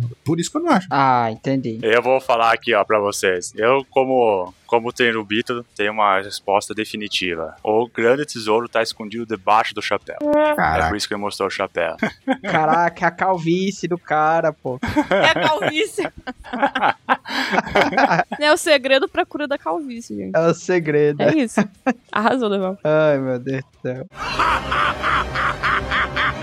Bom, continuando, tendo em vista que aconteceu essa exposição, né, desses elementos importantes, agora todo mundo sabe que é algo que tá debaixo do chapéu, é, e o próprio Insama, Pô, mas ia ter muita sacanagem, velho. Ia ter muita sacanagem o Oda mostrar um chapéu e o chapéu não importa de jeito nenhum. O que importa é só o que tá embaixo. oh, meu Deus do céu. Não, aí ia se chamar Naruto. Ia se chamar Naruto, não One Piece. Ia ser sacanagem demais. É, é, deixa. E aqui não é Naruto. E aí, então, assim mesmo que esse segredo seja revelado para poucas pessoas, seria uma grande eh, medida cautelar evitar que essa informação se espalhasse. Então, o governo mundial, Uhum. sagaz como que é, pagou a história, né? Pagou a história a ilha, Uhum. God Valley, pagou a história Rock Dishback, e assim, Imsama e o tesouro estão protegidos agora, então, em Mary Joes. Isso. Uhum. Gostei. Isso fica bem reforçado com o que Sengoku fala, né? Que a ilha sumiu, desapareceu, Uhum. é, vocês não têm mais o que querem saber sobre isso. E porque, enfim, né? É melhor desse jeito ficar todo mundo nessa ignorância. Então, a hipótese que explica essa obliteração de Shibek e Valley explicaria também outros elementos apresentados durante ao longo da, da obra. Uhum. Como, por exemplo, o conhecimento do, do Flamengo, né? Que pode ter recebido essa informação devido a essa exposição. E pode ter sido também obtido através dos dragões celestiais que estavam presentes no incidente e presenciaram toda, enfim, né? A presença do Insama, viram o que, que é o grande tesouro. Então, Uhum. essa improvável aliança que aconteceu entre Roger e Gar também seria explicada, já que na formação dessa aliança, o principal motivo era impedir que o Shebeck tivesse sucesso no plano e que o mundo fosse afundado no caos. É por isso que eu acho que é uma arma de destruição em massa. Eu tenho aqui dois pontos que eu quero falar pra vocês. Hum. Porque, assim, me parece óbvio pensar no Shebeck como um vilão. Mas será que ele de fato era Hum. um vilão? Porque, assim, toda vez que eu penso que alguém tenta se revoltar contra ali os terubitos e tudo mais, tudo bem que ele tinha um plano tirano, né? Ser o rei do mundo. Mas será que isso de fato era o plano dele? Será que ele de fato queria queria ser o rei do mundo? Será que ele de fato não queria só derrubar esses caras aí que estão no, no poder? Então, mas aí a gente para pensa pelo Roger. Uhum. Até então, que é revelado pra nós do Roger, que ele era uma pessoa boa. Tudo que a gente viu dele. Marromeno, né? Marromeno, Marromeno. Não, por que, que ele não é uma pessoa boa? Por que ele abandonou o filho? Hum, Abandonou o filho que não tinha nascido. Ah, entendi. Aí abandonou a mulher grávida. É, abandonou, ele foi executado. ele abandonou. Não, mas ele era uma pessoa boa, é realmente. Então, a minha visão sobre isso é que, tipo assim, quando eu li pela primeira vez sobre God Valley, eu acho que qualquer pessoa que lê pela primeira vez sobre God Valley fica com o pé atrás. Porque fica assim, cara, por que, que o Roger e o Garp estavam protegendo o Tenryubito? Pois é. Porque é literalmente isso que o Sengoku fala. Eles estavam defendendo os Tenryubito. Eles falam isso. Uhum, O Sengoku fala isso. uhum. Então, mas é o que o Sengoku tá falando. né? Exatamente. Mas é mesmo assim. É, um membro da marinha. A gente fica assim, caraca, pô, o que que tá acontecendo, entendeu? E a gente sabe que o Garp, ele só não se tornou almirante e tudo mais porque ele não queria ficar ali por baixo dos Tenryubits. Então, é, foi totalmente contra o senso de moralidade, tanto do Roger quanto do Garp aquilo. Então, pra eles estarem lutando contra o Chebek, era realmente porque o Chebek queria uma coisa, assim... Que ia ser pior do que os Tenryubito. Exatamente. Caramba, mas pior que os Terumbito é, é forte, hein? Sim, sabe por quê? Não é nem necessariamente sobre é, uma arma, sobre algum caos que ele poderia causar é, relacionado, por exemplo, à, à guerra, coisa física mesmo. Mas o que, que ele poderia fazer com todo esse conhecimento que ele estava tentando adquirir? Sabe? Porque a gente sabe em One Piece que o mais importante, o que tá regendo tudo é o conhecimento, né? O conhecimento sobre o que aconteceu sobre o século perdido, o conhecimento sobre armas antigas, o conhecimento sobre uma energia antiga também Uhum. sabe? Uma energia revolucionária. Então, o que, que ele poderia fazer com isso tudo? E da mesma forma que o Roger, quando chegou lá em Laugh Tale, ele falou: não, não é o nosso tempo. Não tenho como utilizar isso tudo, entendeu? Pra mudar o mundo de alguma forma. Então, eu- o que eu acho que tá fazendo era tentando impedir que o Chebek, com todo aquele conhecimento, todos os tabus e tudo mais, mudasse o mundo da forma que ele mudaria, entendeu? Faz sentido. Eu acho que vai bastante em acordo com o que tu diz, Nanax. Por que, que o Roger fez isso? Porque, ok, né? Tem o conhecimento, mas até ali nem o Roger teria esse conhecimento. Então, mas aí eu acho que é por causa do que aconteceu ali Uhum. que motivou ele a ir descobrir, não, tá, existe uma ilha escondida ali. Mas aí mais uma teoria, né? Que não tem nada a ver mais ou menos com essa que a gente tá falando, mas é uma teoria que é relevante. Não, vamos indo que a gente acerta uma. Uma a gente acerta. É. Que, e se Love Tale, God Valley foi rebatizada e na verdade ela era Love Tale? Meu Deus. Eita. Teria que gravar um cast sobre Love Tale, será? Opa, acho que já tem um gravado, hein? Opa, será? Já tenho. Será que não? Ah, meu Deus. Olha só. Muito bom, gostei. Pois bem, assim, dúvidas e dúvidas. Eu acho que essa questão do Roger e Garp ter se unido pra evitar que alguém derrubasse os terubitos é algo assim que, sinceramente, é uma das coisas que mais me quebra a cabeça. E ah, quando vier o, re- o segredo, acho que vai ser mais impactante que o próprio One Piece. Assim. Ou vai ser o One Piece, vai ser o segredo, enfim. Não, One Piece vai ser impactante. não tem como. Não tem como. Cara, eu sou umas pessoas que não tenho o menor interesse quase no One Piece, cara. Eu tenho muito mais interesse em história do século perdido, essa relação aqui. Então, mas é, eu acho que é exatamente porque tudo isso vai estar ligado, entendeu? Por isso que É. acho que vai ser impactante. Tipo, ah, One Piece é isso. Gente, puta que eu par. One Piece vai ser o que vai ligar tudo isso. Isso, exatamente. Por isso que o Oda enrola tanto. Não é porque, ah, ele gosta de enrolar, gosta de ficar escrevendo mil e um capítulos e vai ser mais dois mil. Não, o Oda enrola tanto porque o segredo do One Piece tá conectado com literalmente tudo. Então, se for pra ele revelar tudo, vai ser numa hora só, sabe? Caramba. Exatamente. De uma vez, É, caraca. porque ele falou que. Ó, porque, ó, vamos recapitular. Meu Deus. Vai jogar bomba de uma vez. Exatamente, porque vamos recapitular. One Piece, o que, que é? Ah, One Piece tá em Laugh Tale, que ele falou. A gente sabe que Laugh Tale era a ilha do Reino Antigo. É, todo mundo especula, não pode não ter certeza, mas especula que Tale é a ilha onde residiu o Reino Antigo lá, que foi derrotado pelo governo mundial. E aí isso aconteceu há há 800 anos atrás. Então a história foi apagada. A gente chegar em Tale vai descobrir o que que é o século perdido. Então, quem tá atrás do Uhum. One Piece com- tem a chance de descobrir o que que é o século perdido. E a gente descobriu recentemente lá em Egghead, que o Vegapunk contou, que o reino antigo, ele não é um reino antigo, ah, porque ah, é ultrapassado. Não, ele é antigo porque ele tá no passado, É, porque é velho. porque é velho. Exatamente. E a tecnologia dele é mais avançada do que a atual do One Piece, muito mais à frente. Então, Que tipo, doideira, os né? caras tinham um bagulho absurdamente foda lá. Loucura, né, velho? Entendeu? E tipo, caramba, O que é que os caras não fazem? Exato, os caras conseguiam ter arma laser, ele roubou, mano. E os caras foram Pois é. derrotados. O que que aconteceu lá, velho? Meu Deus do céu. Ai, vamos, Deus. vamos voltar aqui, senão ele vai começar a teorizar o final do One Piece.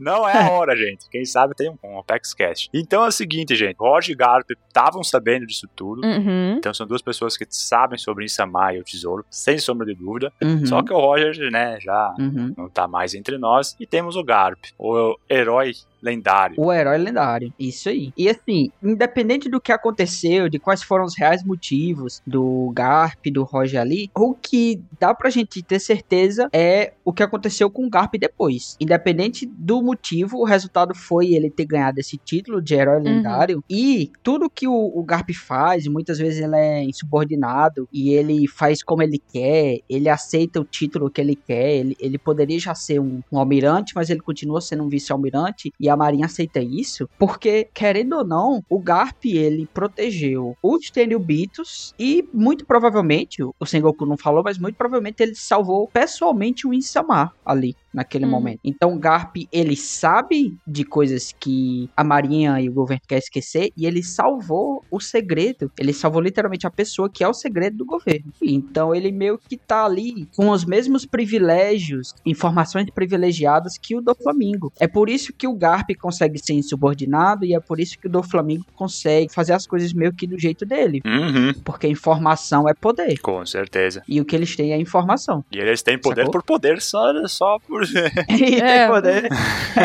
E ele, tipo, ah, ele tá subordinado a isso. Então, tipo, ah, meio que a gente tem um controle, né? Colocar assim, do GAR, porque tá dentro da Marinha, a Marinha é subordinada ao governo mundial. Então, meio que a gente controla o GAR. Nem que for de uma maneira mais longa, assim, mas controla o GAR. E já o Roger, não. O Roger é, é o que o, o sonho do Luffy, é o cara mais livre do mundo. Tipo, ah, não, então você vai fazer o que eu tô mandando. Não, não vou fazer porra nenhuma, mas, cara, então vamos acabar com a raça desse filho da. Por isso que ele começou a ser caçado igual um maldito. E ele só não foi apagado da história porque ele se tornou o rei dos piratas, né? E não tinha como apagar a história o rei dos piratas, o cara que chegou na última ilha, enfim. não- É, E aí ele ficou, na história. É, que eles iam tentar fazer Exato. na execução dele, só que o Roger, mais uma vez, foi, foi um gênio É, e aí transformou a morte dele num, num gás infinito pros caras continuar atrás desse segredo. aham. isso é mérito dele e mérito também do cabo que lá no meio da multidão perguntou. Do filler não conta filler, não existe esse personagem no mangá. o quê? Não tem esse personagem perguntando pro Roger no mangá, não. Ninguém perguntou aí- não, aí- não é possível. Não. aí errou o Oda. Porra, eu, eu criei uma memória falsa. Hum, É, o Oda errou aí. Foi o anime. Por isso que eu falo que tem que. Até o anime você tem que ficar meio assim pra fazer É. teoria. Porque o anime inventa muita cena. É igual a cena que tem dois ouro, ou a cena lá em os caras é, em Alabasta lá acham um poneglyph random lá que não existe. Ah, é. Puta merda, aquele Poneglyph lá é muito sacanagem, cara. Aquele filler é sacanagem. Putz, de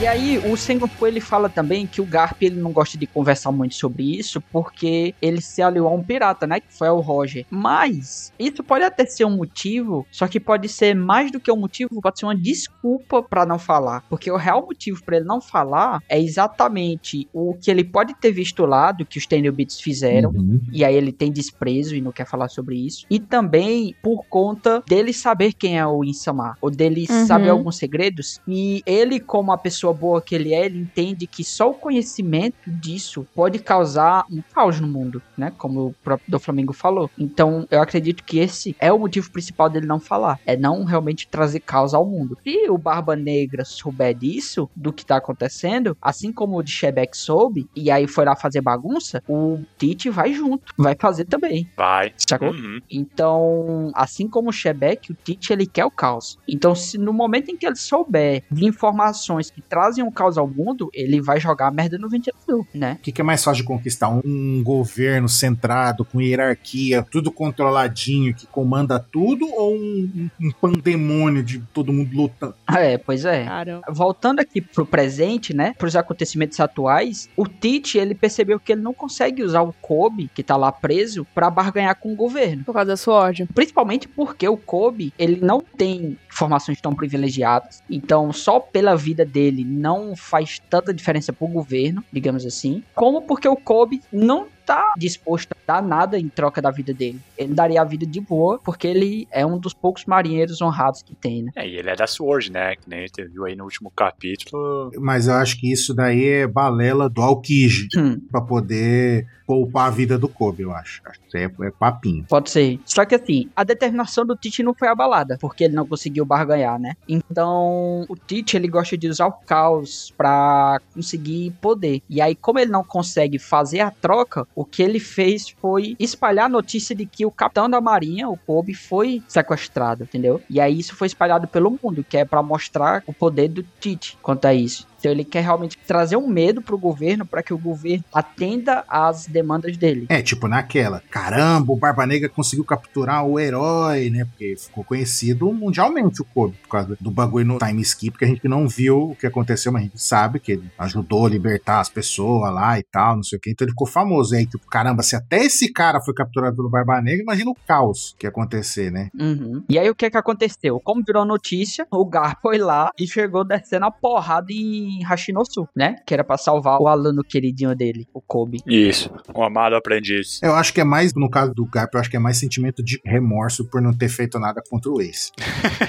Achou uma desculpa agora, vão. É. Pode ser, pode ser uma mistura. É, tipo, não, pô, tá- o Ace que eu criei como um neto de um cara que eu considerava um amigo, o Roger, Uhum, que é o filho do cara que eu considerava um Uhum. amigo. Eu não fiz nada, eu não movi uma palha eu concordo, eu concordo. pra salvar ele. Agora vai tá acontecendo de novo. Um garoto que eu considero como um neto tá prestes pra ser executado e aí não, agora foda-se. Agora eu vou, tô nem aí. Eu vou pra cima dos Yonko. É, agora não, tô, não quero nem É, saber. pois é. Aí por isso que eu acho que mais pesa mais isso. E aí, qual é o ponto principal da teoria? É de que o Tite fez isso, espalhou essa notícia exatamente para que alguém mais relevante viesse e ele conseguisse um refém de importância maior pro governo. E aí, quem é que cai lá no- na ilha? Simplesmente o Carp. Que sabe muitas informações que podem trazer efetivamente o caos ao mundo. Hum, O Garp ainda não é refém. Eu acho bem improvável ele virar. também. Bem difícil. Eu acho que é mais fácil matarem o Garp do que ser refém. mas eu acho que existe a possibilidade de segredos serem revelados ali naquela ilha, seja porque o Garp foi sequestrado, ou seja numa conversa, alguma informaçãozinha que o Tite estava precisando e o Garp deixou escapar, alguma coisa assim, o governo não ia querer deixar informações assim escapassem. Então, a informação, que é o poder, agora estaria na mão do Tite. E o Tite ia conseguir as coisas que ele tá pedindo. É, teria poder de barganha aí, né? Teria o grande poder de barganha, exatamente. Ou nem que o Tite soubesse, talvez o Tite nem acabe descobrindo alguma coisa. Mas só de ser o fato de ser o Garp, eh, suponhamos que ele é capturado, o governo falar: puta que Uhum. pariu, fudeu. Se o É. Garp abrir É. a boca, vai, vai cair conhecimento na mente desse desgraçado, que é um maluco, vai- aí vai fuder mesmo, entendeu? Uhum, Exatamente. uhum. E esses são os pontos finais da nossa teoria, né? Porque, por exemplo, por um lado, a gente não sabe até onde, como o Ansem falou, o conhecimento do Barba Negra vai. A gente sabe que ele é um personagem muito sabido e o Oda utiliza ele dessa forma, né? Até em relacionado aos seus conhecimentos sobre a Akuma no Mi, né? Que poderia Uhum. literalmente pegar mais a Akuma no Mi pra um só usuário e transferir a Akuma no Mi de um usuário pra outro. A questão da Yami Yami no Mi, a questão dos lunarianos, que ele também mostrou saber sobre. Então, tipo assim, tem muita coisa ali no Barba Negra que você percebe que ele é um personagem que conhece alguns tabus do mundo que a gente tá falando. Principalmente pela ligação dele É. com o personagem do Chebek, né? Só que tem o outro lado que a gente pode imaginar que talvez o Barba Negra ele não saiba, por exemplo, sobre tudo do que a gente tá falando aqui. Que ele não saiba sobre o que aconteceu em Orivale, ele não sabe sobre essas entrelinhas mais, mais profundas, por assim dizer. E aí, o Garp, de qualquer forma, o Garp ele se torna uma perigosa fonte de informações pro Barba Negra e pro governo mundial também. Porque a gente viu também recentemente em Egghead Sim. que quem foi capturada também pelos Piratas do Barba Negra foi a Pudding. A maravilhosa Pudding aí, amante da, da Elisa, foi capturada. Né? E ela tem o poder da Memo Memo no Mi, que pode literalmente manipular e mexer nas memórias de alguém. E quem dirá que isso não pode, por exemplo, ser usado por ventura do destino no lugar, né? E acabar aí soltando informações. Aí é loucura. É, tipo, porque capturaram ela. Exatamente. Nada garante que ela ainda esteja com esse poder, né? Pois é, Exato. pois é. Já que eles conseguem roubar a Akuma no Mi, talvez eles consigam roubar o poder dela. Ou até mesmo fazer com que ela use, né? Ah, mas é um poder inato dela. Então manipular manipular ela de algum jeito Pra ela usar. pra ela fazer isso por ela mesma. E vai e rouba a memória do Garp, tá? Copia lá, puxa Uhum. aquele filminho, né? Igual a Nanax falou. Uhum. Aí quando puxar a memória, fala: Eita! Olha isso, o Barba Negra. O Barba Negra abriu aquele sorrisão maligno. Opa! Agora Opa! sim, rapaz. Eu ia capturar Olha. esse cara. Foi ia capturar esse cara pra ouro. poder barganhar, mas É. descobrir coisa muito melhor. Entendeu? Nossa, assim. De duas uma. Ou fizeram isso com o Kobe, pegaram as informações dele, ou então talvez eles não tenham nem enxergado o Kobe como alguém que tem informações privilegiadas e queriam usar realmente a vida dele como barganha. Só que no caso do Garp, eles sabem que o Garp é veterano, Uhum. que ele sabe da história do Shebeck, porque. Sim.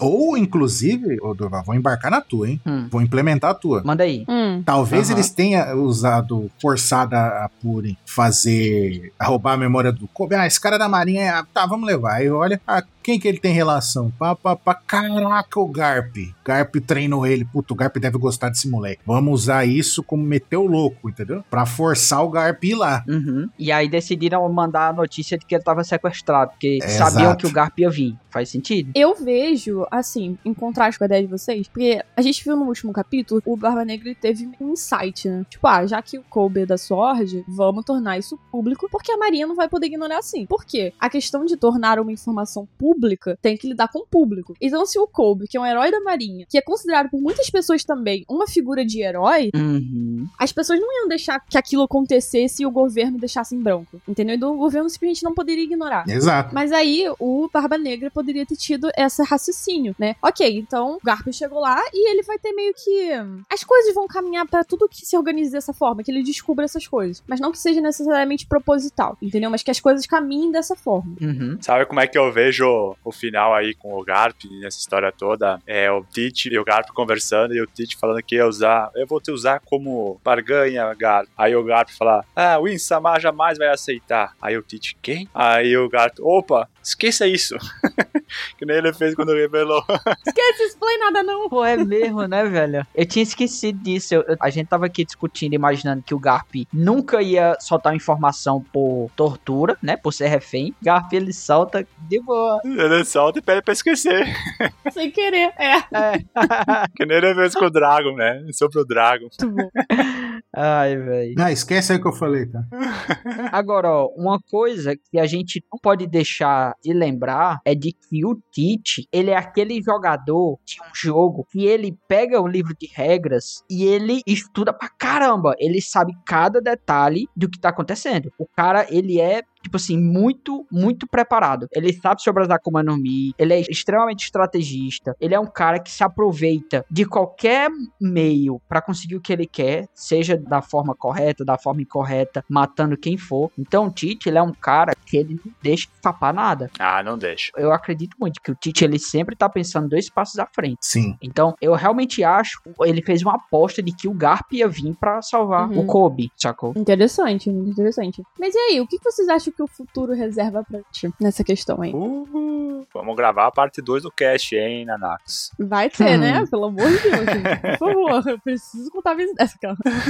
Mas sim, gente, no, no mais, é, eu já vou dar minha nota aqui pra teoria. Minha nota foi, assim, 9 de 10. Eu amei essa teoria. Certo. Sim, amei essa teoria. Uhum. Acho ela muito encaixadinha. E God Valley é realmente um incidente que, sabe, tem tantas peças em jogo. Tem até o Shanks no meio disso tudo, que a gente sabe que o Shanks ele foi encontrado pelos piratas Roger lá em God Valley, dos tesouros que eles levaram. Então, é muita coisa conectada. E é uma, uma coisa muito complexa. E teorias como essa nos ajudam a ter uma ideia melhor. A gente não vai acertar tudo, mas pode ser que uma dessas ideias que a gente trouxe aqui hoje vai estar certa. E a gente discutiu aqui, entendeu? Uhum. Aí é legal que ele te faz toda a relação, né, pra chegar na teoria, né? Então o pessoal pode revisitar a história. Exatamente. A gente tá dando base pra ela, né? Pois é, Podem até, a partir dessa teoria, fazer às vezes uma teoria melhor ainda. exatamente. E é bom e importante deixar vocês no- nos comentários pra gente também essas teorias que a gente dá uma olhada, sabe? Porque é sempre legal essa interação. E, enfim, eu gostei de Uhum. tudo. Eu só vou tirar um pontinho pela parte do sequestro do Garp, se for efetivado. Se for só na intenção, na teoria, tudo bem. Mas agora, se o Oda colocar o Garp sendo sequestrado, essas coisas eu talvez não vá gostar muito, porque né, eu quero ver o Garp batendo nos braços do Barba Negra, sabe? É, eu não acho que ele vai ser sequestrado. Eu não acho que ele vai ser sequestrado. Também acho que não, entendeu? Ele, vai- eu acho que ele morre, mas não é Pô, sequestrado. Ansem, que isso, Ansem? Ah, sei. O quê? Ave Maria, velho. Ah, não, prefiro sequestrado aí. Não, eu acho que ele se sacrifica pra salvar o Kobe e os caras da Sword. Eu acho que a Sword vai ser avassalada. O único que vai estar tancando todo mundo ali é o Garp. O Garp É. plá, plá, dando soco atômico, galáctico lá em tudo. em mundo. Porque sempre. e os caras da Sword tomando. Nossa, da Atômico pro Galáctico é uma diferença. Mas é, você vê que a Sword ela começou muito bem, toda estratégicazinha, e o Vasco Shot terminou com aquele sorriso maléfico lá. Sempre que começa bem, termina mal. Nesse ponto eu É. concordo com o Ansem. Apesar que eu gostaria de ver o Garp se reencontrando com o Luffy, todos os outros negócios. Mas desde que o Garp deu uma boa surra nos Piratas de Barba Negra, pelo que eles fizeram com o Ace na Guerra dos Melhores, pra mim já tá ótimo. Então. Então, eu acho que vai ser isso aí. Ele não morre, não. Não, mas eu acho que ele não vai, tipo, ah, ele vai ser pego, desprevenido e ah, morreu. Não, não. É sacrificar mesmo. Ele vai estar dando um cacete em todo mundo, ele vai vencer sozinho, tipo, acabar com a ilha do, do, do- do Barba Negra. Ai, tomara, tomara, tomara. E aí, na hora que, tipo, ah, mais um soco eu derroto todo mundo. Aí ou chega o Barba Negra, ou chega alguma coisa acontece que aí ele fica em xeque. Se eu continuar, Uhum. eu acabo com a situação, mas morre o Kobe e a galera. Uhum. Então, não, tá, você deixa eles ir embora que eu me entrego. Ligado? Ele se sacrificar. Questão de refém, refém. Ah, muito refém, One Piece. Muito refém. É, isso faz sentido, isso faz sentido. É. E qual é a sua nota, assim, depois dessa análise aí sua? Cara, essa teoria ela é muito boa porque ela aborda muita coisa. Uhum. Então a chance de a gente acertar pelo menos um pedacinho é alta. Exatamente. Então eu também dou 9,5. 9,5, muito bom. Mas por que, que você não dá 10 então? Porque a gente precisa de mais algumas coisinhas pra aprimorar ela ainda mais, entendeu? Exatamente. Pelo menos o próximo capítulo, eu acho que vai, tipo, se mostrar mais alguma coisa ali, eu acho que vai dar um, um norte pra gente. Mas por enquanto é 9,5 porque ela é quase perfeita, quase, quase. Isso, isso. E a sua, Durval? Uhum. Ó, vou dizer, eu vou dar um, um 10 Muito pra bom. essa teoria. Apesar de que eh, eu não gosto de teoria, porque teoria é spoiler a longo Uhum. prazo, Sempre certo. Ah, entendeu? depende da teoria, né? É, depende. No caso dessa aqui, Por exemplo, o Enel virando Shichibukai não é spoiler, né? É idiotice. Coisas assim. É, os traidores, Não, mas aí é loucura do 27. Aí é loucura do 27. traidores do 27. no caso dessa faz muito sentido o que vai acontecer. Então o que eu, o que eu espero pro futuro é que, é, como vocês falaram, Garp vai se entregar pra salvar outras pessoas. Eu não acho que ele vai morrer. Tem os escravos lá, gente, também, entendeu? Tem escravos lá, então acho que o Garp ele vai acabar se tornando moeda de troca, seja pela própria vida dele, ou seja pelas informações que vão conseguir adquirir por meio do Garp, né? As informações que, que o Garp tem. Hashinosu vai se tornar um dos membros do governo, né? Um- uma das ilhas aliadas. Sim. O Tite vai conseguir o objetivo dele, então é Uhum. isso que eu espero pro futuro. Que essa estratégia do Tite vai dar certo. É, porque se não der certo, acabou, né? É. Acabou. Então, pra mim, essa teoria faz muito sentido. Claro que o Tite vai usar safadeza pra ganhar do Garp, né? Mas vai ganhar, é o que eu acredito. Começou muito bem e eu acho que não vai terminar bem, não. Boa, boa observação. E sempre que o Barba Negra tá no lugar, nunca as coisas terminam bem. Pois é. É, esse é o ponto, né? Porque o Bárbaro Negra sendo envolvido é quase certo que ele vai ter êxito, né? Então, esse é o ponto, assim, que me leva, assim, ok, o Garp pode ser derrotado nesse momento. Eu vou dar 9 também, porque eu acho que, assim, não é uma teoria tão certeira quanto foi aquela teoria que Aham. mostrou qual dos traidores Bainha Verde. Os Bainha Verde. Banha Os verde. É os retentores do Zoro. É. Eu quero ser uma banha Banha verde. Mas é uma teoria muito bem embasada, assim. Eu gosto, porque, principalmente pela reflexão que ela nos faz fazer. Então, acho que ela cumpriu bem seu papel. Sim. Bom, pessoal, deem suas notas aí, por favor. Tem comentário no site, tem comentário no Spotify, vocês podem colocar aí. Já foi dito, mas relembrando, dê uma notinha ali, cinco estrelas pra gente no Spotify, por favor. E é isso. É isso aí. Digam o que vocês acharam, mandem suas teorias e abraço pra todo mundo. Valeu! Um bainha verde pra todo mundo. Abraço, meus teóricos 27, até mais. Falou!